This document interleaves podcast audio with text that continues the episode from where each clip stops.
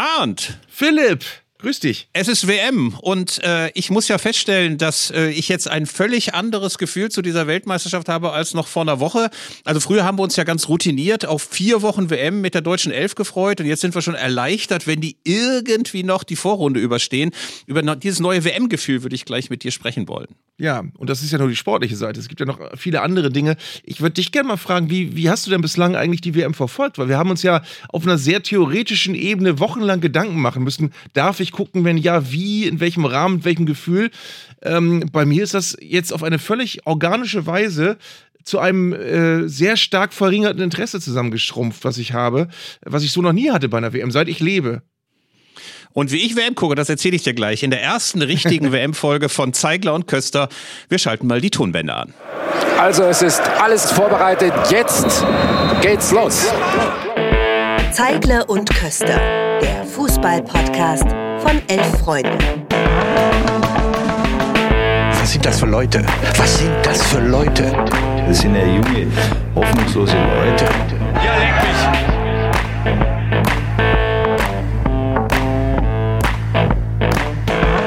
So, jetzt. Wir schalten mal die Tonbänder an, ist wie mein Kollege ist ins Archiv gestiegen. ja, genau. Und um nach diesem großartigen Cliffhanger, den ich da aufgebaut habe, gleich mal diese Frage zu beantworten. Also bei mir ist zunächst einmal eine technische Verschiebung entscheidend gewesen. Ich gucke nämlich nicht mehr auf dem Fernseher, sondern auf dem Handy oder auf dem äh, Laptop. Und äh, dort gucke ich auch extrem selektiv. Also ich habe, glaube ich, fünf Minuten Dänemark geguckt. Ich habe sechs Minuten Belgien gegen Kanada äh, am Abend gesehen. Ich habe auch das deutsche Spielen immer nur selektiv gesehen. Ich habe immer ge geguckt, wenn irgendwas passiert ist auf dem Live-Ticker. Und dann habe ich mir doch das Spiel angeguckt. Also das ist so punktuell und und was auch ein bisschen dazu führt, dass man sich gar nicht mehr so drauf freut, nicht mehr darauf hinfiebert, dass man die ganze Zeit denkt, oh, jetzt gucke ich gleich noch Spanien gegen Costa Rica, sondern mhm. tatsächlich immer mal wieder, aber eben auch nur in drei Minuten und wenn da nichts passiert, schaltet man auch gelangweilt wieder weg. Ja, aber es ist doch auch äh, bestürzend, wie viel uns dann wirklich genommen wurde jetzt während dieser WM, weil es, es, war doch früher so, das wird dir auch so gegangen sein wie mir, dass du an manchen Tagen morgens aufstehst und denkst, ey geil, vier Spiele kann ich heute gucken. Ähm, und dann hast du dir teilweise deinen Abendplan danach äh, ja, geordnet, ob du jetzt abends äh, irgendwo zu Hause sein musst, weil du ein Spiel gucken willst.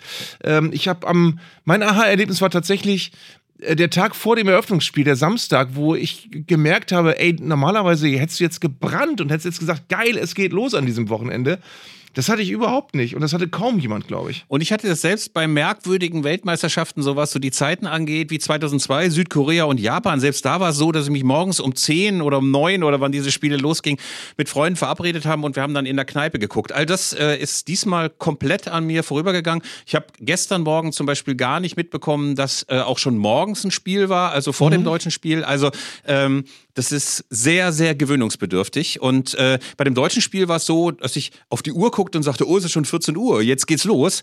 Und also was wir dann zu sehen bekamen, war ja auch, möchten wir sagen, extraordinär. Obwohl, hattest du nicht auch so 65, 70 Minuten das Gefühl, das läuft alles ganz, ganz locker dahin, plätschert so ein bisschen dahin, da kann eigentlich gar nichts passieren. Ich hatte ehrlich gesagt in den ersten 65 Minuten das Gefühl, dass es sogar eher ein recht gutes Länderspiel war. Wir hatten ganz viele Torchancen, wir hätten eigentlich 2 oder 3 zu 0 führen können. Ich habe mal irgendwann, ich habe das Spiel einer, äh, auf einer langen Zugfahrt geguckt, äh, im äh, Ticker gesehen, irgendwann hatten wir 15 zu 1 Torschüsse. Äh, also ich sage immer noch wir übrigens. Ähm, also irgendwann hatte Deutschland 15 zu 1 Torschüsse und es war eigentlich alles, äh, deutete alles auf einen sehr stabiles, äh, sehr zuverlässig durchgezogenes äh, deutsches erstes Spiel hin. Ähm, und dann kamen halt die Abwehrfehler und dann kamen halt die beiden Tore. Und äh, ich finde es immer so, so, so interessant, wie, wie sehr dann in so einer äh, Gesamtwahrnehmung das ganze Spiel komplett in die Tonne getreten wird. Äh, statt zu sagen, es hat vieles nicht gepasst, das Ergebnis ist verheerend, aber es war jetzt nicht tatsächlich alles schlecht. Es war nicht alles schlecht. Der klassische Seniorensatz. Es war früher alles nicht so ganz verkehrt. Ähm, aber tatsächlich. Nee, vor allen Dingen, und, Entschuldigung, nämlich da noch äh, äh rein, äh, Japan sind halt auch keine Blinden. Du hast halt gesehen, wer für die spielt und was das für Spieler sind und was für Ligen die normalerweise reüssieren, um dieses Wort mal zu benutzen. Also, das ist ja keine schlecht, das ist ja kein Fußballzwerg mehr. Es waren ja Bundesligaspieler, die dann die Entscheidung gemacht haben. Äh, unter anderem äh, Dorn, jetzt vom SC Freiburg, von dem ich nach wahnsinnig vielen Jahren erst erfahren habe, dass man seinen Vornamen nicht Ritzu ausspricht, sondern. So ja, also auf jeden Fall. Äh, Ich meine, der hat bei Ging mir meinem genauso. Heimatverein Arminia Bielefeld gespielt und man hat den genannt wie in so einer Kneipe in Schildische. Hey, Ritzu, holen wir noch zwei Bier rüber. Also, Es gab auch ähm, kaum was, was mich gestern an der Übertragung so aufgewühlt hat, wie diese Erkenntnis, dass man ihn Lit aussprechen soll. Naja, also auf jeden Fall nochmal auf die ersten 65 Minuten zu kommen. Einerseits hatte man das Gefühl, Deutschland beherrscht Japan, also es war ja ein sehr, sehr dominant geführtes Spiel. Andererseits hatte ich so ein bisschen, auch weil diese Stimmung im Stadion so fehlte, man hörte so einzelne Pfiffe im Hintergrund von Tom Bartels, der das für die ARD moderiert hat. Und äh, man hatte das Gefühl, das plätschert so dahin, ohne dass alle so an ihre Grenzen gehen. Also ich hatte das Gefühl, die wollen es beide hinter sich bringen. Ja. Und umso irritierender war, dass es diesen völligen abrupten Formabfall gab, also dass plötzlich die Mannschaft verunsichert war, plötzlich nichts mehr stimmte, man richtig die Panik einzelner Spieler gerade im Abwehrverbund sah, dass das noch irgendwie schiefgehen könnte. Also ich habe selten so ein merkwürdiges Spiel erlebt wie gestern. Ja, ich fand das zweite, das zweite Tor von Japan fand ich symptomatisch, weil ich meine, auf das Tor wurde jetzt genügend geblickt und es wurde genügend auf Schlotterbeck eingehauen, äh, mit Recht äh, in dieser Szene.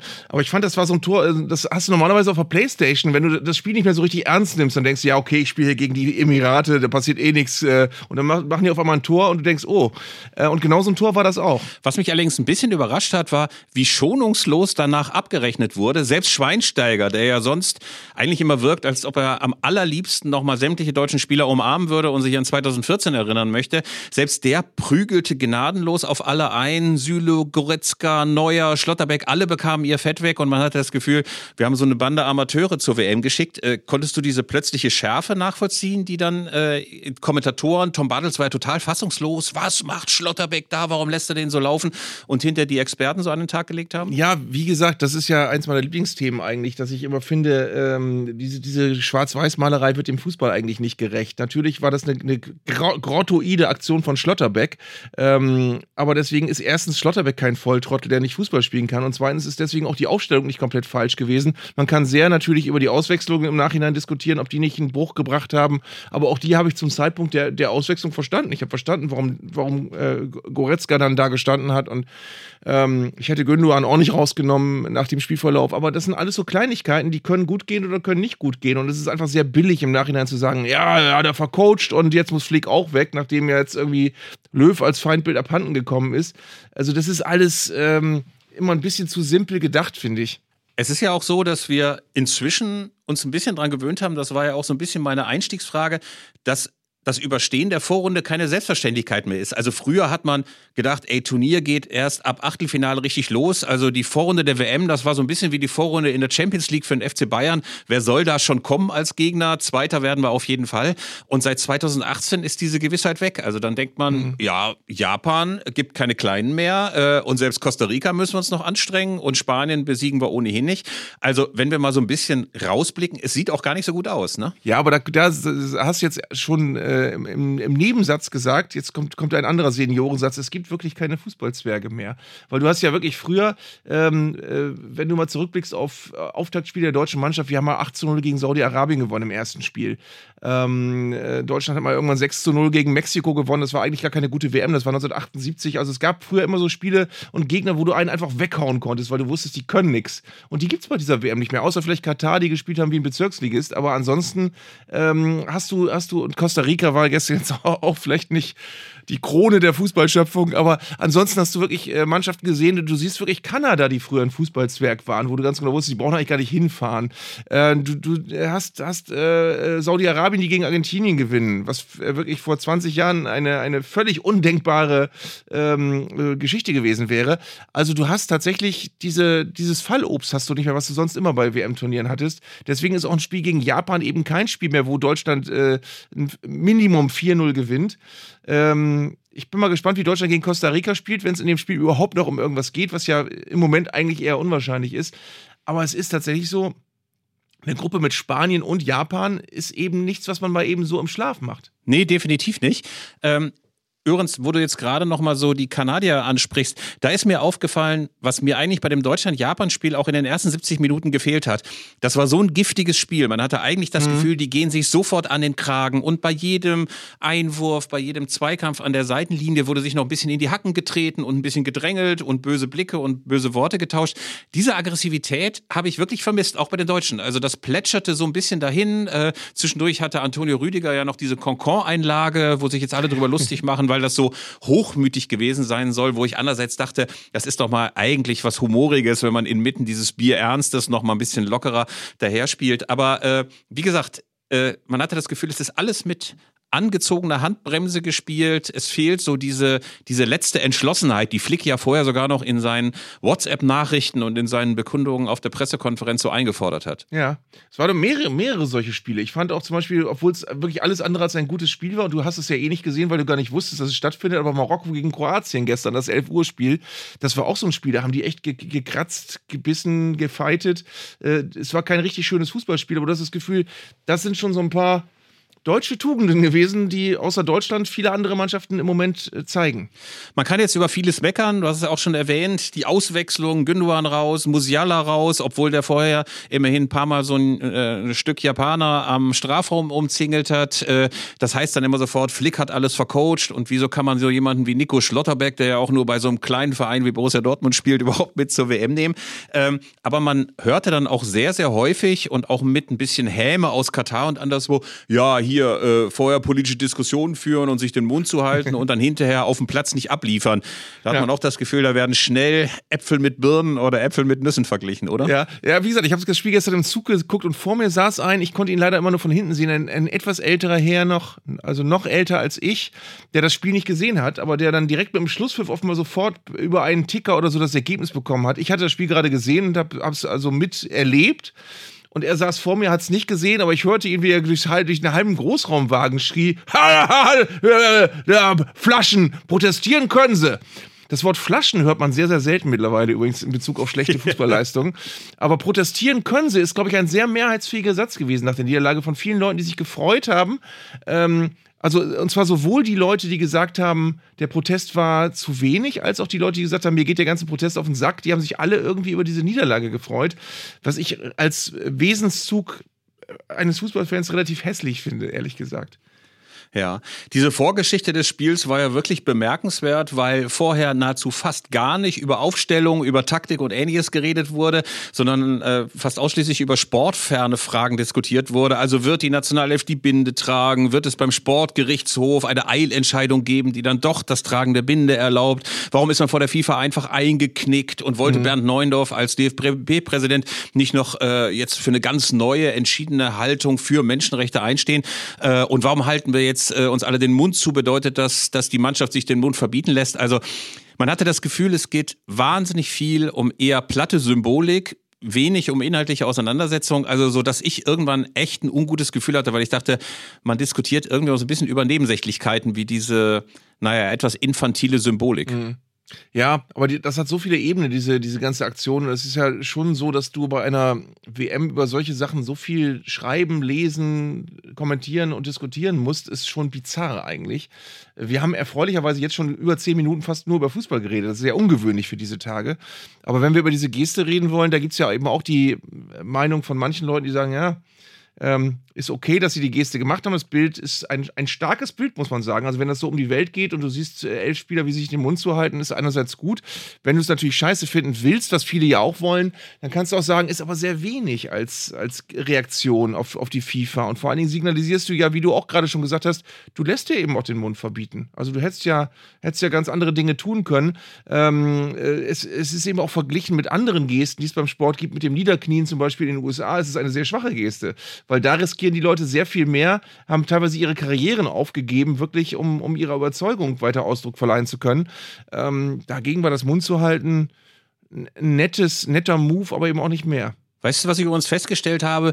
Wie schnell man so mit Urteilen bei der Hand ist. Also das kann ich ganz selbstkritisch sagen. Also direkt nachdem äh, offenbar wurde, dass die deutsche Mannschaft die Binde wohl nicht tragen würde, also in Gestalt von Kapitän Neuer und auch die ganzen anderen Verbände so abknicken, ähm, ist man schnell dabei gewesen zu sagen, ah, wie feige ist das denn, wie ätzend ist das denn? Und wenn man sich mal so ein bisschen die Vorgeschichte anguckt, wie das eigentlich alles zustande gekommen ist, also wie mühsam es beispielsweise war, sich überhaupt unter diesen acht Verbänden oder sieben Verbänden zu einigen, welches Symbol man überhaupt nimmt, dass es auch durchaus, das muss man eben auch sagen, nicht nur Rückhalt in den Mannschaften gab für diese Binde. Die mhm. gelten ja dann immer so als Block von Leuten, die all das Gleiche denken. Aber es gibt zum Beispiel in der deutschen Mannschaft, jedenfalls hört man das aus dem Quartier, durchaus auch Leute, die sagen, ey, was soll diese Binde? Und äh, mhm. ist das ein etwas zu schwaches und ein zu starkes Symbol? Also ähm, ich glaube, es, die ganzen Funktionäre, also auch Bernd Neuendorf und Bioff, waren nicht zu beneiden bei dem Suchen nach einem Ersatzsymbol. Und dann kommt die FIFA, einen Tag vorher kann man natürlich auch sagen, ey, das ist mhm. ganz schön blauäugig gewesen vom DFB, nicht früher zu klären, ob es dafür Ärger gibt. Also man war ja offenbar total perplex. Oh, die FIFA hat es verboten, was man ja von Infantino hätte auch durchaus erwarten können. Also ich habe das Gefühl, wir hauen dann sehr, sehr schnell drauf. Also ich war auch in drei Talkshows, fünf Sendungen und ich hätte natürlich auch klar gesagt, das geht ja so nicht, das geht ja so nicht. Der DFB hat wieder mal versagt, aber zumindest es war ein komplexer Prozess jetzt mhm. in den letzten Wochen. Und ein bisschen beneide ich die auch nicht dabei, sich unter so vielen Leuten, Spielern, unterschiedlichen Verbänden, der schurkischen FIFA und so weiter durchzusetzen. Man muss auch dem, DFB, wenn ich jetzt mal wirklich ein bisschen auch verteidigend eingreifen darf, was sehr unpopulär ist im Moment, aber man muss dem DFB auch zugutehalten, dass er sich tatsächlich von allen großen Verbänden noch am klarsten geäußert hat. Also man kann das viel zu wenig finden, aber ich habe aus, aus äh, den Niederlanden, aus England, aus der Schweiz habe ich nichts dergleichen gehört. Und man, äh, wenn man die Aussagen vergleicht, ist es auch tatsächlich, tatsächlich so, dass Deutschland sich da am weitesten noch aus dem Fenster gehängt hat. Aber was ich wirklich zum Brüllen komisch finde, wenn man mal genau drüber nachdenkt, ist, äh, wir wissen ja nach wie vor eigentlich gar nicht genau, was die FIFA angedroht hat. Es hieß am Anfang ja gelbe Karten. Ähm, und dann hieß es, und dann hat die FIFA aber auch noch gesagt, und, und, und, und eventuell auch noch andere Dinge. Und, und dieses eventuell auch noch andere Dinge, das scheint ja die Leute so verängstigt zu haben, dass dann gesagt wurde, oh nee, andere Dinge wollen wir nicht. Da, da ähm, tragen wir jetzt mal lieber nicht die Binde. Ähm, und das ist ja im Übrigen auch die Frage, die uns alle fertig macht, dass man, dass man sich fragt, was wäre denn passiert, wenn wir es drauf hätten ankommen lassen? Also warum denn nicht? Also es hätte sicher Strategien gegeben, man hätte die Kapitänsbinde wechseln können, man hätte sicherlich auch eine gelbe Karte riskieren können. Und ich wage auch mal zu behaupten, wenn alle sieben Verbände das mit großer Entschiedenheit gemacht hätten, ob die FIFA dann all diese sieben Mannschaften mit Punktabzug bestraft hätte, das wage ich doch mal stark zu bezweifeln. Aber klar ist eben auch, da wurde dann plötzlich eine Binde, über die wir uns alle vorher lustig gemacht haben, weil nur Farben aus dem Buntstiftkasten und dieser total mhm. belanglose Slogan mit One Love, das könnte ja auch ein keine Ahnung, Backstreet Boys Song sein oder was weiß ich. Also es äh, ist ja tatsächlich eine sehr banale Aussage, dass die dann plötzlich so ein Symbol des mutigen Aufbegehrens wurde. Äh, mhm. Und Nancy Faeser, die Innenministerin, trug das neben Infantino. Dann hatten wir äh, Moderatorinnen, Moderatoren, die das Ding stolz getragen haben. Also das ist schon erstaunlich, was solche Plattensymbole manchmal für eine Karriere machen können. Im Fernsehen und in der Politik und anderswo. Und es ist äh, in meinen Augen auch total auffällig, welche Analogien es teilweise gibt zwischen anderen weltpolitischen Themen und dieser WM. Diese WM kommt mir tatsächlich vor, äh, auch in der Art und Weise, wie sie jetzt wahrgenommen wird, nach nicht mal ganz einer Woche, äh, wie, wie, die Tage, bevor Donald Trump zum US-Präsidenten gewählt wurde, wo auch alle gesagt haben: Ja, nun wart doch erstmal ab, vielleicht wird es ja gar nicht so schlecht. Und, ähm, und auf der anderen Seite ist der Vergleich zum Beispiel zwischen Gianni Infantino und Sepp Blatter ist so ein bisschen wie der zwischen Donald Trump und George Bush, wo du bei George Bush schon dachtest: Oh, das ist aber jetzt ein schlimmer Präsident. Ähm, aber es kann immer alles noch schlimmer werden. Gegen Infantino ist doch Sepp Blatter Jesus. Also es ist doch, äh, und, und die ganze FIFA äh, hat in meinen Augen Augen dermaßen runtergewirtschaftet jetzt doch in den letzten Jahren, wo du wirklich vor 20 Jahren schon dachtest, oh, die FIFA ist aber ein schwieriger Laden. Und mittlerweile ist es so, die FIFA ist eigentlich da, um den Fußball zu verwalten und zu organisieren. Und mittlerweile ist das Gefühl, es ist die Mafia. Es ist die pure, die reine Mafia, würde Ditsche sagen. Ähm, also es ist, äh, es ist, es geht alles in eine Richtung, in einem Affenzahn, die wir uns in, in dieser niederschmetternden äh, äh, Dynamik so nicht hätten vorstellen können. Und Natürlich ist es auch ein bisschen lächerlich, wenn dann immer wieder von der großen Palastrevolution geredet werden. Äh, gestern las ich dann in den Gazetten, erster Verband erwägt Austritt aus der FIFA. Und das ist dann Dänemark. Das mhm. klingt immer so, wenn es heißt, erster Verband, ja. äh, als ob jetzt eine riesige Welle von Verbänden wartet, nur drauf, jetzt alle zusammen aus der FIFA auszutreten. Natürlich wird das nicht passieren. Es wäre ja schon, also der Gipfel, wenn es irgendwie gelänge, einen Gegenkandidaten zu Infantino aufzustellen, selbst wenn man weiß, dass der keine Chance hat, weil er sich natürlich sämtliche Stimmen gerade von den kleinen Zwergstaaten schon alle gesichert haben, die genauso viele Stimmen haben wie die großen Verbände. Also jetzt auszurufen, dass der große Umschwung, die große Revolution im Weltfußball ansteht, davon kann ja gar keine Rede sein. Und mhm. ich vermute auch mal, dass das alles wie ein Soufflé in sich zusammenfallen wird, sobald dieses Turnier vorbei ist, weil dann eben auch die große Resonanzbühne weg ist. Also ähm, aber ich denke, was dann eben entscheidend ist, dieses Thema weiter oder diese Themen weiter äh, auf der Agenda zu halten. Und da kann ich auch nur sagen, da hat sich der DFB tatsächlich engagierter positioniert, als das viele andere Verbände gemacht haben. Das kann man tatsächlich mal so feststellen. Also ich glaube, was jetzt kommen, kommen müsste eigentlich, oder was jetzt, äh, äh, das Einzige, was jetzt wirklich ein bisschen nachhaltig Wirkung zeigen könnte, ist, wenn die großen Verbände tatsächlich alle mal an einem Strang ziehen, was sie ja leider auch offenbar nicht tun, und sagen, ey FIFA, auch wenn wir offenbar keine reelle Chance haben, den Präsidenten zu stellen, ähm, mit uns braucht ihr nicht mit zu rechnen. Also der große Fußball findet, äh, äh findet mehr oder weniger ohne FIFA statt, weil wir, wir wollen das nicht, was ihr macht. Wir, wir, wir nicken das auch nicht ab. Äh, wir haben zwar keine Möglichkeit, um innerhalb dieses Apparates FIFA ähm, administrativ dagegen vorzugehen, weil wir, wir, da sitzt ihr am längeren Hebel. Aber äh, seid euch mal gewiss, in unserem Namen redet ihr einfach nicht mehr und in unserem Namen äh, findet das alles nicht statt, was ihr davor habt. Äh, da musste einfach eine lautere Stimme entstehen. Ähm, aber ich, mir geht's wie dir. Ich weiß eben auch nicht genau, wie realistisch das ist, dass da ein bisschen mehr äh, Stimme erhoben wird jetzt. Wenn wir jetzt nochmal zurückkommen zum Sportlichen, äh, muss man ja einfach sagen, eigentlich ist schon alles vorbei mit dieser Niederlage gegen Japan. Also man kann jetzt nochmal durchrechnen. Die Aussichten der deutschen Elf. Sie muss gegen Spanien gewinnen, was schwierig genug wird nach diesem Schlachtfest, das die gegen Costa Rica angestellt haben. Und dann eben noch gegen die bedauernswerten Costa Ricaner. Also mir erscheint das fast unmöglich, dass wir diese Gruppenphase überstehen. Oder bist du da optimistisch und kannst der deutschen Fußballnation Hoffnung geben? Ich sehe das relativ fatalistisch. Ich denke, wenn Deutschland äh, sich so weit berappelt, dass sie, was uns ja völlig absurd im Moment erscheint, gegen Spanien gewinnen, was zwar wirklich äh, im Moment nicht das wahrscheinlichste Szenario ist, ja aber auch nicht völlig, äh, völlig aussichtslos, dann sind sie wieder am Turnier. Dann hast du, dann hast du es hingebogen, dann wirst du gegen Costa Rica auch eine reelle Chance auf einen Sieg haben. Äh, und dann bist du tatsächlich die klassische Turniermannschaft, wo alle sagen, ja, da haben sich wieder im eigenen Shop, haben sich wieder äh, wenn du wiederum gegen Spanien 3-0 verlierst, dann hast du in, in der K.O.-Runde dieser WM auch nichts verloren. Dann hast du, äh, und dann ist das einfach auch mal so, dann würde ich als äh, deutscher Fußballfan ähm, auch denken, schade, äh, es wäre ganz gut gewesen, ein bisschen weiterzukommen. Aber äh, die Italiener sind zum Beispiel gar nicht dabei. Das ist ein Abschneid, das haben andere Länder mal. Frankreich ist auch schon mal in der Vorrunde gescheitert, das ist auch noch gar nicht so sehr lange her. Ähm, also solche, solche Sachen gibt es, die sind blöd. Ähm, auf der anderen Seite sage ich mir aber auch, wenn die Deutschen jetzt rausfliegen, und das meine ich gar nicht hämisch, ähm, hat es das Gute, dass du dich auch nicht über ein gutes Abschneiden bei einem Turnier freuen musst, über das du dich eigentlich gar nicht freuen willst. Also ähm, mein, mein guter Kumpel Oliver Wurm, herzliche Grüße, hat mal geschrieben, er möchte eigentlich nicht, dass äh, in, in, einer Reihe mit Bern 54 und München 74 und äh, Rom 1990 und äh, Brasilien 2014 auch noch Katar 2022 erscheint als, als WM-Titelmöglichkeit. Das ist einfach, das gehört nicht in diese Reihe. Also für jeden, der sich irgendwie wünscht, dass diese WM relativ schnell vorbeigeht, einfach diese vier Wochen an uns vorbeiziehen ohne größeren emotionalen Schaden, für die wäre es wahrscheinlich super, wenn wir in der Vorrunde ausscheiden.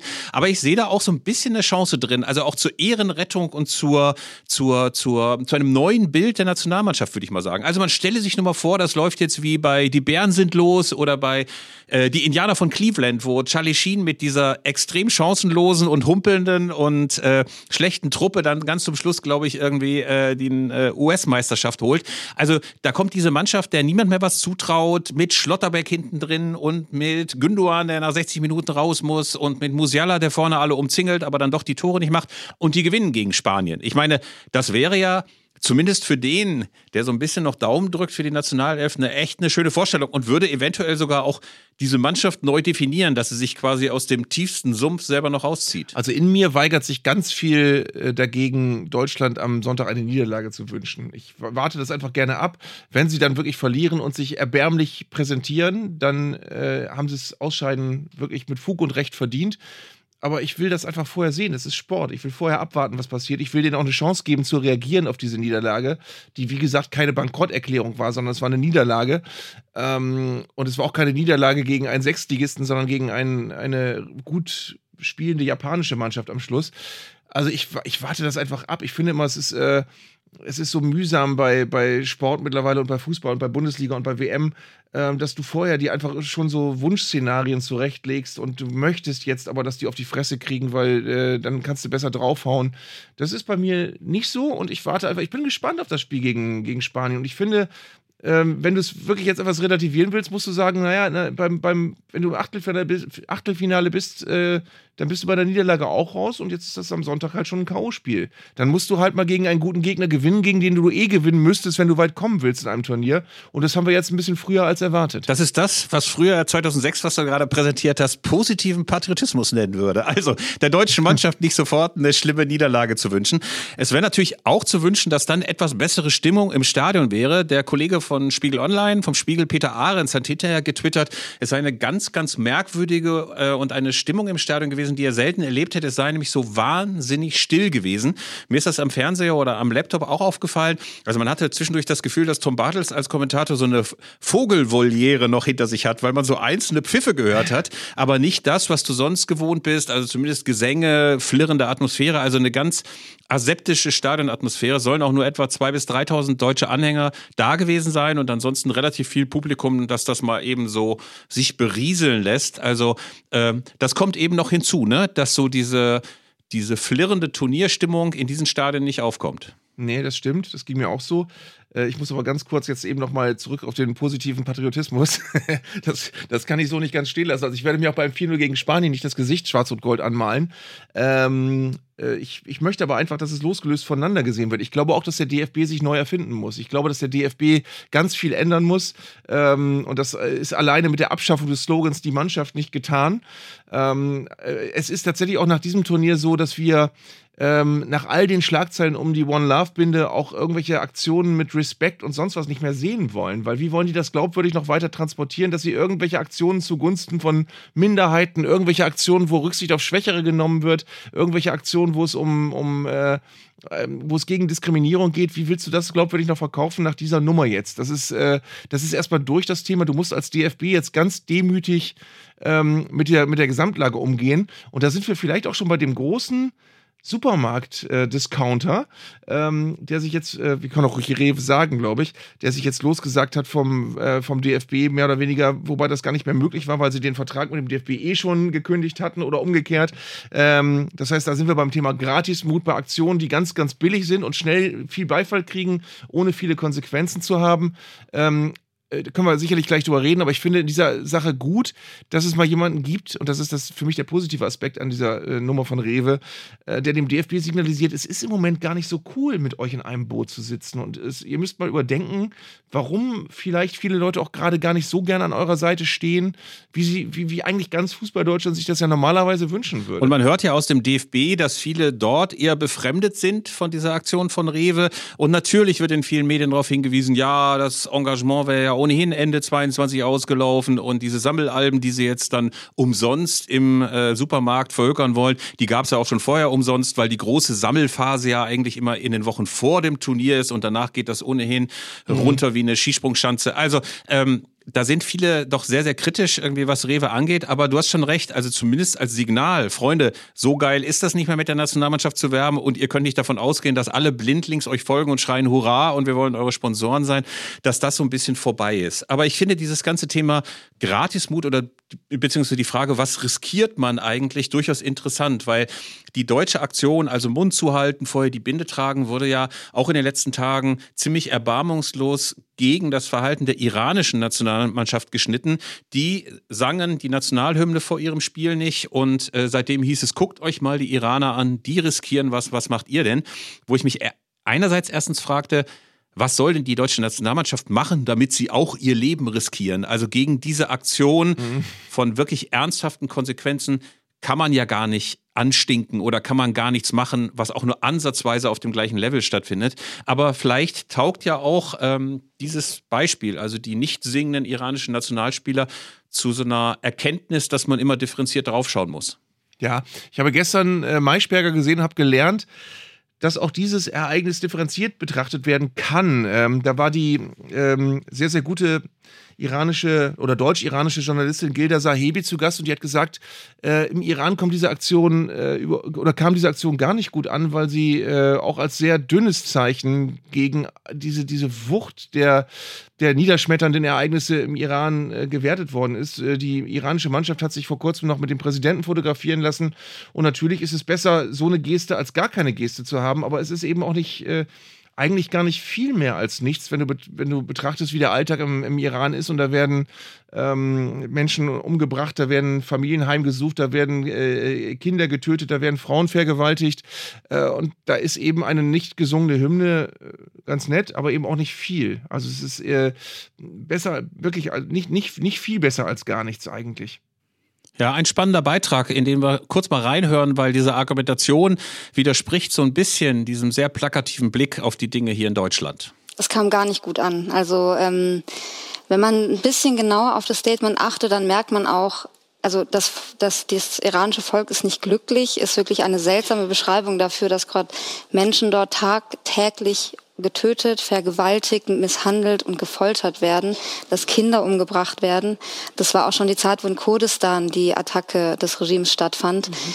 Das ist kein, klares Statement und man muss dazu sagen, dass äh, viele Menschen, sehr, sehr viele Menschen im Iran sehr wütend sind auf diese Nationalmannschaft, zum Beispiel auch, weil sie äh, wenige Tage vor Beginn der WM sich mit dem Präsidenten getroffen haben. Ja, das ist einfach eine andere Perspektive. Äh, ganz generell sind wir wieder an einem Punkt, äh, an dem wir schon äh, auch in anderen Folgen unserer Reihe waren, dass man über Fußball und Politik reden muss und dass man natürlich auch an dieser Stelle wieder merkt, Fußball und Politik lässt sich nicht trennen. Also äh, was wäre diese WM jetzt ohne, also die Symbolik so, so ölig sie manchmal auch rüberkommt, aber wenn wir diese WM jetzt ganz ohne politische Bezüge erleiden müssten, wäre es noch viel schlimmer. Äh, es ist ganz gut, dass man sich manche Sachen äh, ins Bewusstsein holt und äh, gerade in Bezug auf die wirklich ja gegen das, was im Iran los ist, lächerlich anmutende, diesen anmutenden Bindendisput um One Love, äh, muss man sagen, was ich total bestürzend finde, wenn man genauer darüber nachdenkt, ist, dass die FIFA sagt, mit einer Diskussion zum Thema Menschenrechte könnte man auch Leute vor den Kopf stoßen. Deswegen erlauben wir den Dänen diesen Slogan auf ihren Trainingsshirts nicht. Deswegen verbieten wir die One Love Binde. So als wäre das ein, ein äh, eine Parteinahme für die FDP oder für sonst was, als wäre, könnte man Menschenrechte wirklich kontrovers bewerten äh, und als wäre das nicht eben was ganz Grundlegendes, ein, Grund, eine, ein grundlegender Wert, für den einfach jeder einstehen muss und an dem jeder interessiert sein muss. Es ist ja in den letzten Wochen sehr, sehr häufig auf so Analogien zu 1978 beispielsweise hingewiesen worden, als mhm. zwar auch schon thematisiert wurde, dass das in diesem Folterstaat Argentinien stattfand, wo aber spätestens, als es dann losging, als die äh, Spiele anfingen, nicht mehr so viel drüber geredet wurde und sogar der alte Nazi-Flieger Herr Rudel im Quartier auftauchen konnte, ohne dass das so breite Eruptionen der Empörung hervorgerufen hat. Äh, also das ist was, was wir in Zukunft immer mitdenken müssen. Also die Fiktion, dass Fußball und Politik nichts miteinander zu tun hat, die ist kaputt. Aber vielleicht auch die Fiktion, dass alles, was Menschenrechte angeht, alles, was äh, Fragen der Gleichstellung angeht, der Gleichberechtigung angeht, über den Fußball quasi fusselfrei transportiert werden kann. Also es ist eine Desillusionierung auf vielerlei Hinsichten und auf vielerlei Ebenen, oder? Philipp, was sagst du denn den Leuten, die sagen, äh, mir ist das Ganze egal, dieser ganze Politikmist boykottiert ihr mal schön, ich guck schön die WM? Da sind wir ja genau an dem Punkt. Das hört man ja relativ häufig. Ich sag mal so, das ist ja das Thomas Helmer-Syndrom, sag ich mal. Also bloß äh, die Ohren zumachen, äh, die Augen verschließen, einfach nur denken, hey, Fußball ist so herrlich unpolitisch, Fußball hat nichts mit dem zu tun, in welcher Gesellschaft es gespielt wird, in welchem Umfeld es gespielt wird ich finde immer, das kann man durchaus so machen. Also wenn man Thomas Helmer heißt oder Lukas Podolski oder wer auch immer da sagt, pass mal auf, mit äh, Politik will ich gar nichts zu tun haben. Aber ich glaube, man verschließt sich dadurch, abseits von moralischen Erwägungen, auch eine Perspektive auf den Fußball, die man unbedingt haben sollte. Also mhm wie macht Fußball denn Spaß oder wie kann Fußball funktionieren als Kultur und als Lebenserklärungsmodell äh, oder wie man das auch immer nennen möchte, wenn man gar nicht bereit ist, mal zu gucken, wo wird das denn gerade gespielt. Also es ist ja zum Beispiel nicht egal, ob ein Spiel in Deutschland stattfindet oder in England oder in, im Oman oder in Argentinien. Also dort nicht zu sehen, die Kultur, die dieses Spiel umgibt, auch in den Stadien. Also man wird eigentlich selber geistig arm dadurch, geistig arm dadurch, dass man das nicht sehen will. Ähm, mhm. Und das sage ich unabhängig davon, dass ich permanent den moralischen Zeigefinger heben mü müsste und sagen würde, hey, Thomas Helmer, warum interessierst du dich nicht für Politik? Also ich meine, es ist Thomas Helmer, ne? Ja. Also ich finde, ich finde das Schlimme daran, äh, du merkst an diesen ganzen Diskussionen, wie sehr die Entstehung dieses Turniers und jetzt auch die Durchführung dieses Turniers uns alle spaltet. Also wie sehr wir als Fußballfan äh, äh, Community gespalten sind, wie sehr wir uns hinterfragen müssen, wie sehr mit Fingern auf andere gezeigt wird. Die Boykottierer zeigen mit dem Finger auf die, die trotzdem gucken und die, die trotzdem gucken, zeigen mit dem Finger auf die Boykottierer. Und alle hassen sich gegenseitig. Und irgendwie hast du das Gefühl, uns wird eine Haltung gerade aberzogen. Und das ist das, äh, ähm, was, ich, was ich zu deinem Beispiel eben wichtig finde natürlich kannst du WM gucken, kannst sagen, mir ist alles egal. Aber dann musst du dir eben auch sagen lassen, ja, dir ist alles egal. Richtig. Ähm, das, das, das muss man gar nicht vorwurfsvoll sagen, aber dazu muss man dann eben auch stehen, dass man sagt, ja, dann, dann ist mir sowas eben nicht, nichts wert. Dann, dann habe ich eben die Haltung nicht, damit ich in Ruhe Fußball gucken kann. Nur das muss ich dann eben für mich auch ertragen, dass das eben auch so nach außen wahrgenommen wird. Diese herrliche Egalhaltung ist übrigens ein wunderbarer Fingerzeig oder eine wunderbare Überleitung zu unserer History-Rubrik, also zu unserer Würdigung vergangener Fußballereignisse. Denn da geht es ebenfalls um ein verkorkstes Auftaktspiel der deutschen Elf. Weißt du noch? Der Fußball vor 40 Jahren. Und natürlich, die Älteren unter euch werden es schon erraten haben. Es geht natürlich um die 1 zu 2 Auftaktpleite zur WM 1982 gegen Algerien. Und Arndt, das ist ja unsere Kindheit, in der wir diese WM erlebt haben. Äh, wie geschockt warst du damals, als wir tatsächlich verloren? Unsere deutsche Elf gegen Algerien, den Außenseiter, den Zwerg? Wenn ich mich richtig erinnere, schon sehr geschockt, weil das eben, wie wir vorhin schon angesprochen haben, das war ein Fußballzwerg. Das war eine Mannschaft, wo du vorher dachtest, die machen wir 6-0 weg. Äh, und du hast dann völlig verdient 1 zu 2 verloren mit einer, mit einer niederschmetternden Leistung. Ich benutze heute so oft das Wort niederschmetternd wie noch nie in meinem Leben in so kurzer Zeit. Ähm, auch bitteres Zeichen für diese WM. Also es ist äh, tatsächlich ein Spiel gewesen, in dem ähm, in einer auch schwierigen Zeit, also Jupp Derwal war als Bundestrainer nicht besonders beliebt, dann äh, war klar, es geht da um, um, um abgehobene Millionäre, die damals ja viel weniger mit den Fans am Hut hatten als heute. Du wirst es auch wissen, die 80er waren da ja ganz schrecklich eigentlich in der Zeit. Da gab es die hohen Zäune und, und da gab es die Fußballer, die, die sich, die wirklich einen Fuck gegeben haben, um, um, um das, was die Fans von ihnen denken. Ähm, das war eine wahnsinnig distanzierte nationale Elf. Dann gab es die äh, später im Turnier noch die Battiston-Geschichte, dann gab es das Deutschland-Österreich-Spiel und los ging es aber mit einem 1 zu 2 gegen Algerien ähm, in einer wirklich richtig schlechten Begegnung und ähm, ich habe mir tatsächlich den Kicker von damals mal geholt. Es war wirklich ein Riesenthema. Der große Unterschied zu heute war erstens, der Gegner war äh, viel, viel schwächer als Japan äh, auf dem Papier. Und zweitens, ähm, hattest du danach aber nicht Spanien, sondern du hattest Chile und du hattest dann noch Österreich. Also die Perspektive dann trotzdem noch weiterzukommen, die war damals etwas rosiger. Die war ein bisschen rosiger. Gleichzeitig war aber auch die sprichwörtliche Arroganz, die damals die deutsche Elf und auch der deutsche Trainer so vor sich hertrugen, wirklich beeindruckend. Äh, ich muss nochmal den schlechtesten Fußballwitz aller Zeiten anbringen. Pass auf, das einzige Tier, das keine Ahnung von Fußball hat. Jupp der Wahl, ne? weiß ich auch Sehr schön. Genau, ja. Es ist sehr schön, dass du diesen uralten, schlechten Gag auch noch kennst. Jupp der Wahl. Auf jeden Fall hat Jupp der Wahl, der also als Nachfolger von Helmut Schön auch wirklich nicht gut gelitten war, der hatte ja gesagt, falls die deutsche Elf gegen Algerien verlieren würde, dann würde er mit dem Zug nach Hause fahren. Und er hat gesagt, meine Spieler würden mich doch für doof erklären, wenn ich ihnen was über die algerische Mannschaft erzählen wollte. Also ja. man stelle sich nur mal vor, Hansi Flick hätte sich zwei Tage vor diesem Spiel gegen Japan vor die Presse gesetzt und hätte gesagt, also ganz ehrlich, ich habe den Spielern nichts erzählt, die würden mir ja einen Vogel zeigen, wenn ich denen was über Japan erzählen wollte. Und äh, Harald Schumacher war genauso optimistisch. Der hat gesagt, wir schießen gegen Algerien zwischen vier und acht Toren. Um in Schwung zu kommen, müssen wir die nun mal wegputzen. Auch locker, ne? Ja. Ähm, von Jupp Derwal ist äh, überliefert, dass er gefragt wurde, wie sicher wär, waren Sie denn vorher, wie, wie, wie hoch wäre Ihr Wetteinsatz gewesen, dass Sie gegen Algerien gewinnen? Und er hat geantwortet, bis zum Tode. Bis zum also. Tode. ja, aber damals durfte man auch noch solche pathetischen, solche pathetischen Sätze klopfen, ohne sofort dann in der Boulevardpresse zerrissen zu werden. Ähm, die Algerier waren auf jeden Fall damals richtig angepiekst davon, dass die Deutschen ihnen so wenig Respekt beigebracht haben. Also der Trainer Kalev hat damals gesagt, äh, die Deutschen hatten keinen Respekt vor uns und das hat uns geärgert und allein deshalb tut uns allen der Sieg gut. Das Ganze ging, das wissen wir ja auch inzwischen, nicht gut aus. Nicht gut aus. Denn im allerletzten Spiel der Gruppe musste Deutschland nur noch gewinnen gegen Österreich, um weiterzukommen und gleichzeitig dem Gegner Österreich ebenfalls das Weiterkommen zu garantieren.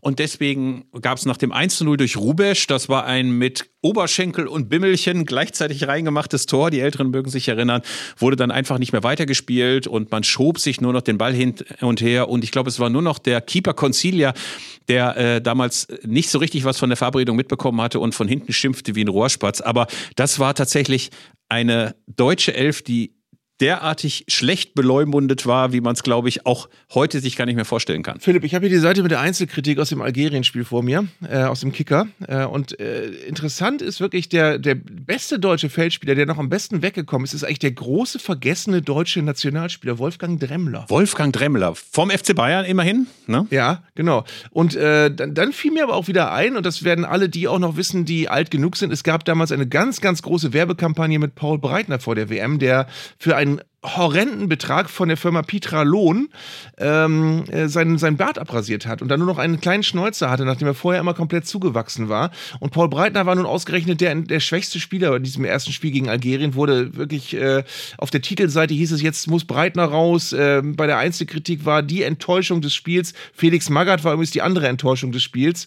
Ähm, und äh, bei, bei Horst Rubesch steht stark sich, ausgelaugt, trottete Rubesch über den Platz, kaum ein Schuss aufs Tor, eins seiner allerschwächsten Länderspiele. Aber wenn du dir die Namen durchliest, ey, da haben Litbarski gespielt, Rummenigge, Klaus Fischer, Rubesch, Briegel, Breitner, Magath. Äh, das war eine Mannschaft, das waren alles Spieler, die den Anspruch hatten, Weltklasse zu sein. Und das Schöne war, die Hamburger Morgenpost hat hinterher geschrieben, Weltmeister nur im Sprücheklopfen, das kommt einem auch sehr, sehr bekannt vor. Und der Kicker hat ja hinterher, weil der weil ja gesagt hat, er fährt im Zug nach Hause, haben sie ihm eine günstige Zugverbindung Verbindung nach Frankfurt rausgesucht. Ja.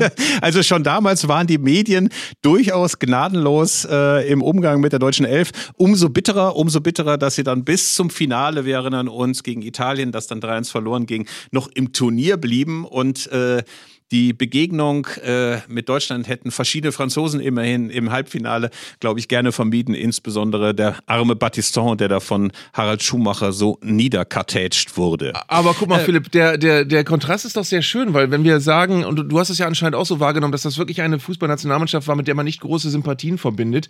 Das war nun eine Mannschaft, die tatsächlich die, die Politik komplett rausgehalten hat. Also damals war, war allen alles egal. Und ich glaube, das war aber ein, das ist ein wichtiger Punkt, weshalb man an diese Mannschaft heute keine gute guten Erinnerungen hat, dass du wirklich das Gefühl hattest, ey, die, die wollen wirklich nur ihr Geld einsacken und Fußball spielen, ähm, sind zynisch dabei. Es kamen zynische Kommentare ja sowohl nach dem Österreich-Spiel als auch nach dem, äh, nach dem Battiston Incident.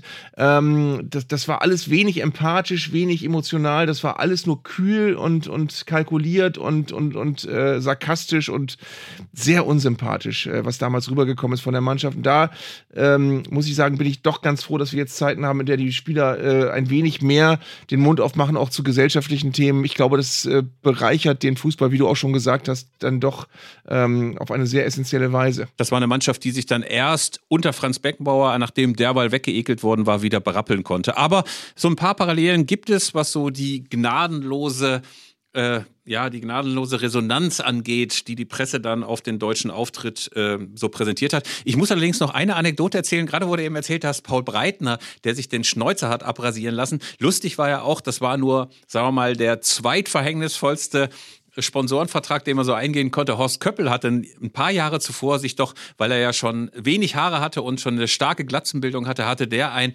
eine Werbung mit einem Toupet-Hersteller. Und dann lief er mhm. tatsächlich ein Jahr lang mit einem Toupet in der Bundesliga auf und kaum war der Werbevertrag ausgelaufen, schmiss er das Toupet wieder weg. Das wäre schön gewesen, auch beispielsweise für Uli Stielicke, der ja das durchaus auch hätte gebrauchen können. Ja, aber ich hätte auch gerne dabei zugeschaut, wie Paul Breitner seinen Schnäuzer wegschmeißt. ja, genau. Ein paar WM-Themen der aktuellen äh, Sorte haben wir noch, nämlich einerseits der Videobeweis. Das ist ja ein Thema, über das, das wissen wir aus den vergangenen Folgen, du dich ohnehin endlos erregen kannst. aber du hast nicht das Gefühl, dass das jetzt bei der WM zu einer Art technischen Reife gelangt ist, oder? Nein, ich finde to toll und, und auch unfassbar eigentlich, dass jetzt, jetzt tatsächlich, wie wir gelesen haben, die, viele haben es auch gar nicht mitbekommen, weil es gar nicht groß verkündet wurde, der Videobeweis bei der WM wieder komplett anders gehandhabt wird. Da ist nämlich jetzt die Vor, äh, vorher, die, die, da ist nämlich jetzt die Vorgabe, dass äh, der Videobeweis nicht mehr nur bei glasklaren Fehlentscheidungen angewandt werden soll, sondern auch, wenn nur eine Entscheidung ein bisschen falsch ist und man sie besser machen kann. Das heißt, genau der Punkt, der bislang schon nicht funktioniert, obwohl er bislang äh, mit den glasklaren Fehlentscheidungen eigentlich schon den Schiedsrichtern ein klares Kriterium an die Hand gibt, der wird nochmal verwässert und wird mit Sicherheit, wenn das so weitergeführt wird, dafür sorgen, dass es jetzt wieder noch schwieriger wird mit dem Videobeweis, weil die Schiedsrichter auf dem Platz noch weniger wissen, okay, habe ich jetzt nur ein bisschen falsch entschieden, greifen die jetzt ein, greifen die nicht ein, dann sitzen die im Keller wieder irgendwo, obwohl ich weiß nicht, in Katar sitzen wahrscheinlich auf einem Turm, ähm, dann sitzen die da wieder und greifen, greifen ein, obwohl es nur ein bisschen falsch war. Also im Prinzip wird wieder alles genau ins Gegenteil äh, verkehrt, was jetzt schon nicht klappt und was dann noch weniger klappen wird. Und ein zweites großes Thema sind die endlosen Nachspielzeiten. Sieben Minuten, acht Minuten, neun Minuten werden nachgespielt, weil man plötzlich auf die Idee gekommen ist, so eine Art reelle Spielzeit haben zu wollen. Also korrigier mich, also mich hat es jedenfalls ein bisschen gewundert, korrigier mich.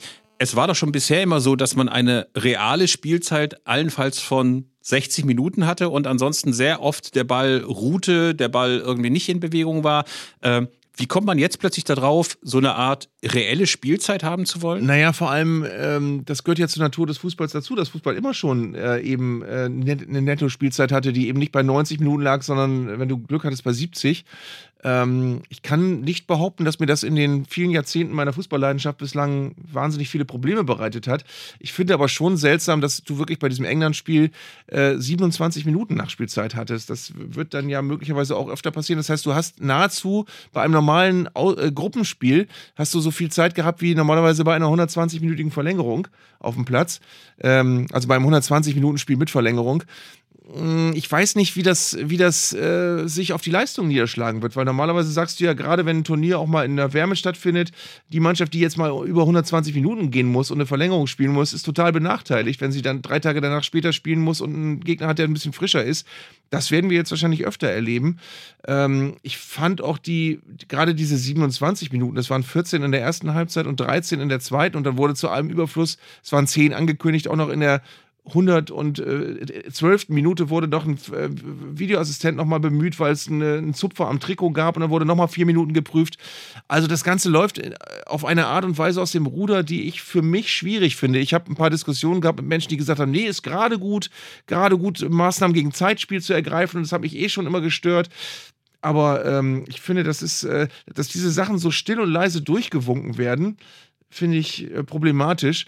Und äh, ehrlich gesagt, ich weiß nicht, wie es dir geht, aber äh, bei mir geht immer alles schon auf, auf Alarm, wenn du einen Satz hörst, der anfängt mit, die Schiedsrichter sind bei diesem Turnier angehalten. Dann weißt du schon, es kommt irgendein Mist, kommt jetzt. Äh, wenn Schiedsrichter angehalten sind, irgendwas zu machen, dann kommt irgendein Quatsch. Das war wie diese, diese kurze Phase, wo Schiedsrichterassistenten erst abseits pfeifen durften, wenn der Spieler den 40 Meter Sprint noch hingelegt hat und den Ball auch wirklich genommen hat.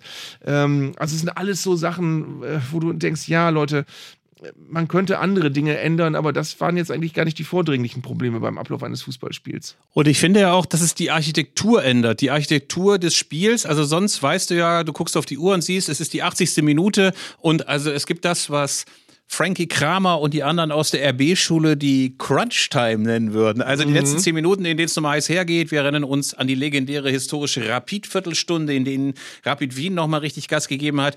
Wenn du jetzt immer gar nicht weißt, ist das jetzt tatsächlich die Schlussphase oder kommen jetzt nochmal 15 Minuten? Also ähm, ich finde, der Fußball hat einfach in seiner Konstruktion mit zweimal 45 Minuten, die relativ so eingehalten werden, eine wunderbare dramaturgische, eine, eine, eine, logische Konsequenz und eine gute Struktur. Das jetzt so aufzuweichen, indem du wirklich nochmal eine Viertelstunde dranhängst, macht das Spiel anders und ich finde es auch nicht, dass es das verbessert. Nein, es sind vor allem ja mehrere Denkfehler drin, die wir jetzt am praktischen Beispiel schon sehen bei den Spielen. Zum einen ist es ja so, du siehst ja trotzdem weiter Zeitspiel. Ist ja also nicht so, dass das Zeitspiel dadurch ausgemerzt wird, sondern du siehst es nur früher. Äh, und eventuell siehst du sogar noch mehr Zeitspiel, weil die in der Nachspielzeit ja weiter, weiter auf Zeitspiel gehen werden. Ähm, vielleicht siehst du auch Mannschaften, die belohnt werden für ihr Zeitspiel, weil ähm, wenn, wenn du dann vielleicht doch noch ein Tor kassierst, hast du danach aber nochmal neun Minuten Nachspielzeit, um das dann doch wieder gerade zu biegen. Also du, du greifst, wie du sagst, du greifst sehr in, in die Anatomie dieses Spiels ein. Und ich kann nicht sagen, dass, dass ich vorher dachte, das ist eine Sache, die ich, die ich mir herbeisehne. Da werden wir mal schauen, ob das sich so tatsächlich fortpflanzt, also ob wir weiter 14, 15, 13 Minuten Verlängerung haben. Ich glaube, wie gesagt, das tut dem Spiel absolut nicht gut. Ah, und dadurch, dass wir die WM nicht boykottieren, aber sie so selektiv schauen, haben wir natürlich wahnsinnig viele Kapazitäten auch noch für das, was sonst noch im Fußball läuft. Und deswegen müssen wir zumindest kurz nochmal abseits der WM in Katar darüber reden, dass sich in Berlin Erstaunliches tut. Lars Windhorst, zur Erinnerung, der Investor, der, glaube ich, ungefähr 64 Prozent bei Hertha BSC besessen hat, muss man inzwischen fast sagen, oder noch besitzt, der wollte ja seine Anteile loswerden. Und alle haben gedacht, ey, wer bitteschön soll an dieser Schrottimmobilie Hertha BSC, um es mal sehr plakativ zu formulieren, partizipieren wollen? Wer wird denn auch nur ansatzweise so viel Geld zahlen, dass Lars Windhorst sagt, okay, dafür gebe ich meine Anteile ab? Und jetzt hören wir, jetzt hören wir, dass es eine Investmentfirma gibt, namens 700 777 auf Englisch 777 Partners. Das ist eine amerikanische Investmentfirma, die einsteigen will. Hättest du gedacht, dass Last Windhorst diese Anteile so losbekommt? Offenbar ist er mit dem Preis ja schon ein bisschen runtergegangen, wenn ich es richtig verstanden habe. Aber mir fehlt auch jegliche Fantasie, um mir vorzustellen, was 777 Partners äh, mit diesen Anteilen nun machen wird. Ähm, und ich weiß auch ehrlich gesagt nicht, findest du, würde man das als Verein geil, also als du als Arminia Bielefeld-Fan, würdest du das geil finden, wenn du hören würdest, ey, Arminia gehört jetzt zu 64 Prozent 777 Partners. Das wird bestimmt eine coole äh, Vereinsära, die wir da jetzt ansteuern. Also es ist, es ist, es bleibt ein ganz, ganz äh, skurriles äh, Kapitel Vereinsgeschichte bei Hertha BSC, den ich wirklich alles Gute wünsche, aber es ist, äh, ich, ich kann es mir nicht vorstellen, was da jetzt. Ähm, gut, sie sind aus dem Würgegriff von Windhorst raus. Windhorst denkt wahrscheinlich auch im Nachhinein, war keine meiner besseren Ideen und ich hatte schon mehrere schlechte. Ähm, und äh, das ist, das ist alles, das ist alles nicht meine Welt. Das ist eine befremdliche Vorstellung. Ne? Und zumal darf man auch nicht vergessen, es gäbe ja eine Art Vorkaufsrecht der Hertaner, aber dafür ist der Club einfach zu klamm. Ne? Also sie können sich das nicht zurückkaufen. Ich bin, ich bin gerade mal auf die Homepage von 777 Partners gegangen. Capital that transforms ist ihr Slogan. Ähm, und Capital is the lifeblood of commerce. Also es hat, hat, äh, ist eine Firma, die offenbar ihr Handwerk versteht. Ähm, auf der Seite ist glücklicherweise alles relativ viel in Blau gehalten, jetzt schon. Also sie müssen jetzt nicht ähm, eine Änderung der Vereinsfarben befürchten. Aber es ist schon spannend, was passiert mit dem Verein. Also es ist, äh, ich muss wirklich mal Our Story lesen bei 777 Partners. Äh, wenn, ich, wenn, man, wenn man einen Ohrwurm von Firmennamen haben kann, habe ich ihn jetzt. Auf jeden Fall hat 70, 107, 7 und so weiter äh, Partners, ich paraphrasiere mal, ähm, es geschafft, dass äh, zumindest der Verein sich erfreut zeigt. Also äh, wahrscheinlich ist man einfach unfassbar froh, den etwas windigen Lars Windhorst und seine Entourage los zu sein. Ich weiß gar nicht mehr, ob Jens Lehmann noch äh, im Aufsichtsrat äh, sitzt. Ich hoffe, äh, Windhorst gibt dann nicht noch den Nero-Befehl und Lars äh, Windhorst sagt nicht, äh, jetzt ist ohnehin alles egal und Jens Lehmann kommt nochmal mit der Kettensäge äh, auf der Hertha-Geschäftsstelle vorbei. Aber tatsächlich ist es eine der, das sagtest ja so, so ja schon, eine der vielen Wolten in der doch äh, an ohnehin an Skandalen reichhaltigen Hertha-Geschichte. Ähm, also wir äh, drücken mal die Daumen, dass das ein bisschen, bisschen seriöser ist als Lars Windhorst und sein Investment. Ja. Lieber Arndt, wir müssen zum Schluss, weil wir ja immer Spiele empfehlen, ausnahmsweise ja. jetzt mal nicht Deutschland gegen Spanien am Sonntag empfehlen, sondern auch reagieren auf Zuschriften und Rückmeldungen, die wir aus unserer Hörerschaft bekommen haben. Gerne. Und wir haben tatsächlich äh, den Kollegen Hendrik, der uns sehr, sehr gerne hört, der aber sich beschwert, weil er der Meinung ist, dass wir in unseren Empfehlungen, in unseren Spielempfehlungen zu nord- und westlastig sind. Also Regionalliga West, Regionalliga Nord. Äh, wir sollten doch mal mehr in den Süden schauen. Und äh, da kann ich natürlich erwidern, mein lieber Henrik, dass wir immerhin die Spielvereinigung Bayreuth ja in der letzten Folge schon gewürdigt haben. Aber ich habe mir das zumindest mal zu Herzen genommen und habe mal einen Verein rausgesucht, der zumindest bei älteren Zuhörern auch wohliges Erinnern hervorrufen sollte, nämlich den SC Geislingen. Arndt, kannst oh. du ganz kurz sagen, deine allererste Assoziation SC Geislingen? SC Geislingen, ich war mit der Klasse in Schloss Dankern, das ist hier so ein Feriendings und an dem Tag hat äh, der HSV gegen Geislingen im DFB-Pokal gespielt und ich weiß, dass ein Spieler namens Perfetto entweder den Ausgleich oder das Siegtor geschossen hat. Auf jeden Fall hat der HSV äh, eine sensationelle 1 zu 2 Niederlage hingenommen und äh, seitdem ist Geislingen glaube ich, äh, auf ewig mit äh, dem Thema Pokalüberraschung oder Pokalsensation verbunden. Lieber Arndt, es ist tatsächlich sogar so, dass 2-0 gewonnen wurde. Und du 2-0. erinnerst dich richtig, einerseits durch Wolfgang Haug und Klaus Perfetto, der ja später, glaube ich, noch bei Stuttgarter Kickers eine gewisse veritable Profikarriere gemacht hat. Was mir in Erinnerung geblieben ist von damals, war vor allen Dingen, das fand ich wirklich eine sehr schöne Erinnerung, dass diese ganzen Zuschauer in Geislingen an der Steige, das liegt ja auf der Schwäbischen Alb, wo es immer wahnsinnig kalt ist. Man denkt ja immer Süddeutschland super warm, aber das ist ungut, ein sehr, sehr ungünstiges Klima, wie es übrigens auch bei Heidenheim ist.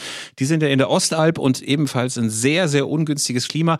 Naja, auf jeden Fall draschen, droschen die äh, Zuschauer in Geislingen wie die Geisteskranken auf ihre Metallbanden ein. Also es wurde nicht gejubelt, nicht geklatscht, nicht gebrüllt, sondern einfach nur mit der flachen Hand gegen die Metallbanden in diesem Stadion geschlagen. Und das Ganze wurde dann als sogenannter Geislingen-Roar veredelt. Und äh, es war, glaube ich, für den HSV nach Göppingen die zweite große Pokalpleite. Und es ist lustig, dass man sich an die beiden Sachen erinnert, was den HSV im Pokal angeht, oder? Ja, total. Also solche Sachen. Und äh, für die Älteren ist das, glaube ich, Eppingen. Dafür war ich viel zu jung, aber die haben auch in den HSV schon mal rausgeschmissen. Also du hast tatsächlich diese Ortsnamen, die wirklich nur mit Pokalspielen in Verbindung gebracht werden.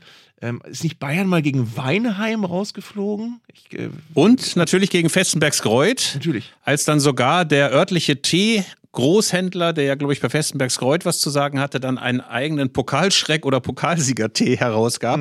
Also Weinheim ist in der Tat noch in Erinnerung. Eppingen war es, nicht Göppingen, wie ich es vorhin äh, irrtümlich gesagt habe. Geislingen, wie gesagt, die große Sensation und Weinheim war, wie gesagt, also glaube ich so der, der Urpokalschreck der Bayern. Und schön war auch übrigens, dass Geislingen, als sie diese äh, Erstrundensensation, glaube ich, war es, äh, in der ersten Hauptrunde 84 äh, Hamburg rausgeschlagen haben, die ja damals auch amtierender Europacup-Sieger waren, das darf man auch nicht vergessen. Ja.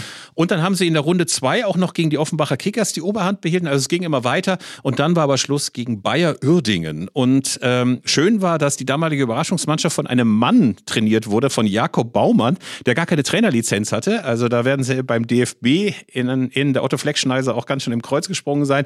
Er war von Beruf Malermeister und hat die Trainerfunktion in seiner Freizeit ausgeübt, heißt es bei Wikipedia. Also das ist ganz beeindruckend. Und die spielen in der Verbandsliga gegen den FC Wangen.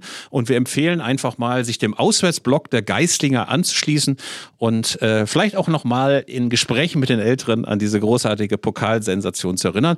Und ich hoffe, dass wir damit zumindest das Bedürfnis des Podcasthörers Hendrik nach südlichen Empfehlungsvereinen entsprochen haben. Und hast du auch noch eine Partie? Es stimmt ja auch nicht, dass wir das noch gar nicht hatten. Wir haben zum Beispiel schon über Eintracht Tiger geredet, die es gar nicht mehr gibt. Und wir haben, äh, nee, ich, ich würde ganz gerne mal, dass der, das Problem ist natürlich, äh, Philipp, dass wir auch, wenn wir beruflich viel mit Fußball zu tun haben, wir sind natürlich nicht so dr dicht dran an, an Vereinen äh, im Süden äh, und an deren Fanklientel und so weiter, wie wir vielleicht gerne wären. Aber was ich total spannend finden würde, ist die Regionalliga Bayern spielt ja auch. Ähm, und da gibt es ja dieses, dieses sehr spannende Rennen oben zwischen Unterhaching und Würzburg. Und bei Unterhaching ist, was ja äh, zumindest äh, außerhalb äh, Süddeutschlands gar nicht so sehr wahrgenommen wird, immer noch Sandro Wagner Trainer und macht das ja offenbar sehr, gesch sehr geschickt und sehr gut, denn er ist sehr erfolgreich äh, und hat den Verein äh, jetzt an Platz 1 geführt. Und ich würde total gerne, vielleicht können wir das als Aufruf mal in die Lande schicken, von Fans der Spielvereinigung Unterhaching hören, äh, wie der so ist als Trainer. Ich finde das ja wirklich ein interessantes Thema. Ich glaube, der wird wahrscheinlich irgendwie so sein, wie er dann auch als Experte ist. Also mit äh, sehr vielen Worten pro Minute, äh, wahrscheinlich mit diesem klassischen Trainersprech. Also Steilklatsch und Schienenspieler und Unterschiedsspieler mhm. und so weiter. Aber ich glaube, inzwischen sind die Leute auch ein bisschen dran gewöhnt, also die jungen Spieler. Die wissen schon irgendwie, was man von ihnen erwartet. Ich kann mich erinnern, dass ich vor ein paar Jahren mal ein paar Spieler von Arminia Bielefeld gefragt habe, als die auch einen Trainer hatten, der sehr, sehr viel Taktiksprech drauf hatte und die meinten, Sie hören einfach nicht mehr so richtig zu. Sie wissen ungefähr, was der Trainer von ihnen will, aber die taktischen Feinheiten und Spezialitäten, die werden eher ignoriert. Und ich vermute, weil Sandro Wagner, glaube ich, auch ein ganz okayer Motivator ist, äh, dass das in dem Gesamtpaket trotzdem funktioniert. Ja. Äh, bester Torschütze ist der Sohn von Bernd Hopsch. Das finde ich auch noch ein bisschen exotisch. Patrick Hopsch, 13 Tore bislang. Ähm, und äh, ja, es ist ein, ein total spannender Zweikampf mit Würzburg, die wiederum eine Tormaschine sind, die ein unfassbares Torverhältnis jetzt schon haben. Ähm, äh, kurz vor Ende der Hinrunde, beziehungsweise nee, die sind schon in der, die sind schon sogar schon in der Rückrunde, die haben 68 Tore geschossen äh, und es ist noch nicht mal Weihnachten. Also das ist äh, eine spannende Liga. Und ich glaube, damit haben wir hoffentlich jetzt ein paar Leuten in Bayern mal eine Freude gemacht, dass wir mal über Unterhaching und Würzburg reden. Das ist doch wunderschön, dass wir den südlichen Raum mal abgedeckt haben und äh, wir empfehlen dringend, dringend, dringend die Spiele. Also es geht äh, gegen wen Unterhaching am Wochenende? Die spielen am äh, Freitagabend, also sprich morgen beim Tabellenletzten in Heimstetten. Das bedeutet, ein klarer Favoritensieg ist Pflicht, um, wie es so schön heißt, oben dran zu bleiben. Ja, ich würde gerne noch auf einen Aspekt abschließend hinkommen, den ich, den ich äh, als Rausschmeißer jetzt spannend finde. Äh, wenn wir das nächste Mal sprechen, ist das Spiel gegen Spanien ja schon vorbei. Das heißt, möglicherweise sind wir schon ausgeschieden. Wenn wir schon ausgeschieden sind, haben wir noch ein völlig sinnloses Spiel gegen Costa Rica vor uns, in dem es um gar nichts mehr geht. Und da könnten wir doch vollkommen auf die Kacke hauen, weil wir nichts mehr zu befürchten haben. Dann sollen die uns Punkte abziehen, sollen die den Spielern gelbe Karten geben, bis sie blau anlaufen. Ähm, das fände ich spannend. Wenn es ein drittes sinnloses Spiel gibt, ähm, wo es für beide Mannschaften um nichts mehr geht, da kannst du dermaßen vom Leder ziehen mit Protestaktionen oder was weiß ich. Da wäre ich mal neugierig, was da möglich ist.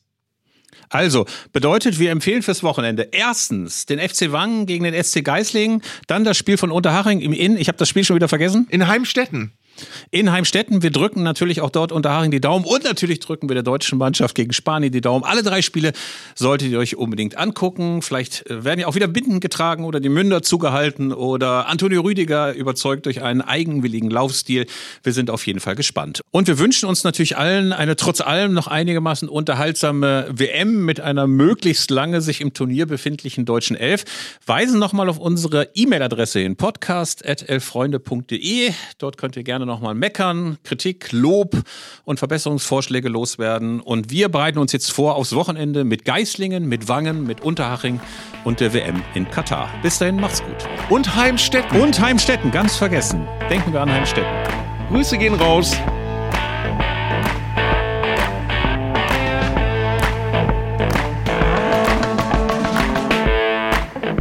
Das war Zeigler und Köster Fußball-Podcast von Elf Freunde. Ihr hörtet eine Produktion im Auftrag der Audio Alliance. Koordiniert hat diese Folge der Kollege Tim Pommerenke. Die Aufnahmeleitung besorgte Jörg Groß-Kraumbach und Sprecherin war Julia Riedhammer. Für das Design des Podcasts war Lukas Niehaus verantwortlich. Die Öffentlichkeitsarbeit lag in den vertrauensvollen Händen von Franziska Schmidt und die Podcasts bei Elf Freunde werden von Luis Richter koordiniert. Am Mikrofon saßen bei Köster und Zeigler, wenig überraschend, Philipp Köster und Arndt Zeigler.